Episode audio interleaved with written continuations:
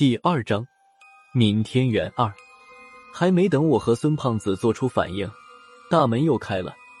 高局长的大秘书陆姐手拿对讲机从里面走了出来。她走过来后，对我和孙胖子说道：“这里没你们俩的事了，忙你们的去吧。”说着，转过脸来对闵天元说道：“高局长在等你了，请跟我来吧。”说完，不再理会这个闵天元。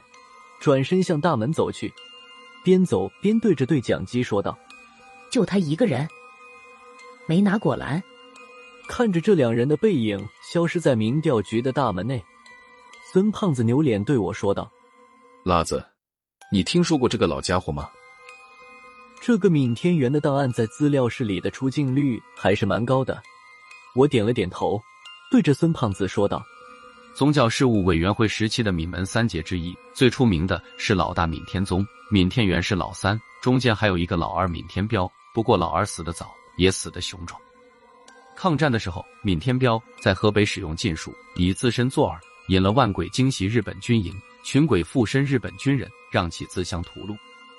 只用了一个晚上，以日军中将水川一夫为首，日军就死伤一百一十多人。可惜当时天公不作美。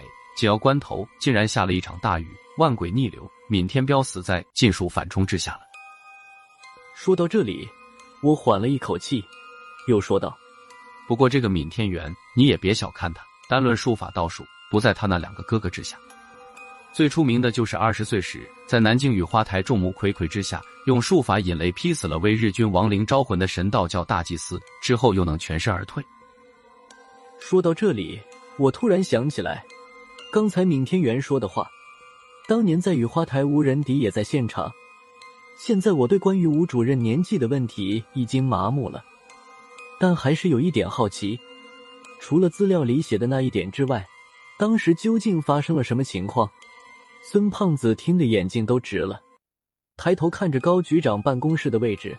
这个时候，闵天元差不多已经坐到高亮对面的沙发上了。看不出来，这姓闵的哥仨。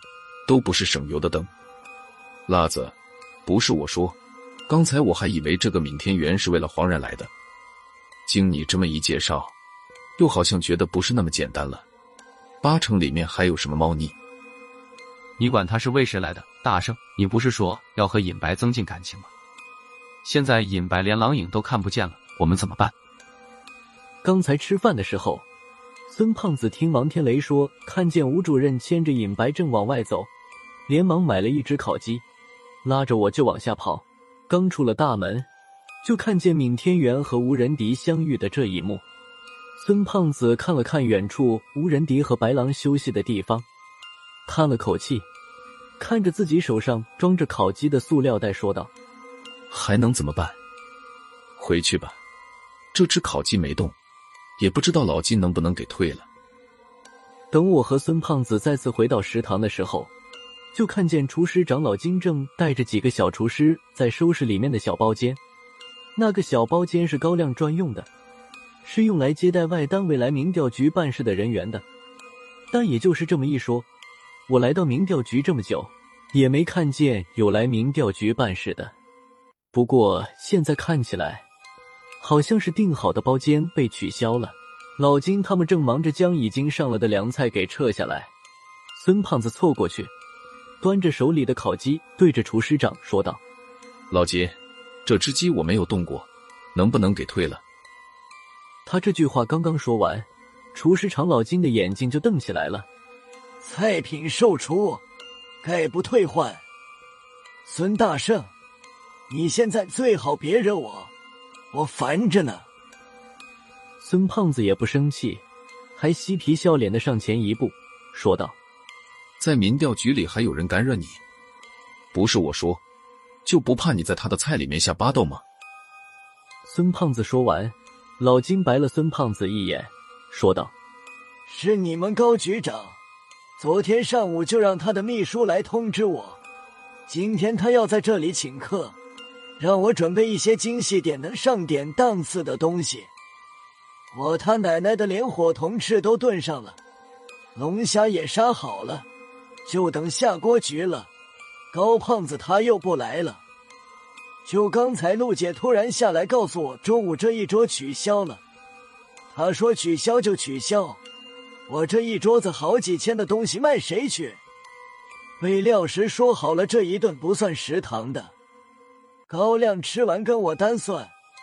买料可是我自己掏的腰包。孙胖子听了这话，回头向我递了个眼神儿，马上又扭脸看着老金，笑道：“还以为多大的事儿？不是我说，菜做好了还怕没人吃吗？老金，我们局长不捧你场，我捧。不过中午饭刚吃完，这顿饭你给我留到晚上，晚上我一准带人来吃。”老金一听这话，脸上马上浮现出了笑容。他冲孙胖子说道：“这合适吗？要不我给你打个折吧，这个折一定要打，九五折，就这么说定了。那个谁，你去给大圣把这只鸡退了。”说着，老金冲孙胖子又是一笑，说道：“大圣，哥哥，我是小本经营，经不起折腾，咱们先小人后君子。”你看是不是先把账结一下？说着，厨师长掏出计算器，噼里啪啦一阵按，六千八百八十二，咱们把零头抹了，你给六千八百八就行了。孙胖子看着老金的样子，扑哧一声笑了出来，说道：“老金，不是我说，你看谁出来带万二八千的现金？我是民调局的人，又跑不了。晚上来吃饭的时候。”一准把钱给你带过来。孙胖子这几句话说的，厨师长也没了脾气。他虽然不放心孙胖子的人性儿，但是到现在为止，也没有更好的解决方法了。他只能眼巴巴的等着孙胖子晚上来送钱了。出了食堂，孙胖子看起来心情好到了极点。我跟在他的身边，说道：“大圣，晚上让你破费了，要不呢八百八我出算。”孙胖子看了我一眼，笑着说道：“这个你争什么？有人请客，正好找人问问民调局最近这些乱七八糟的事儿。”说着，他掏出手机拨打了个号码，对着手机说道：“老肖大师吗？你在哪儿呢？不是我说，晚上有事吗？好长时间不见了，想和你吃顿饭。”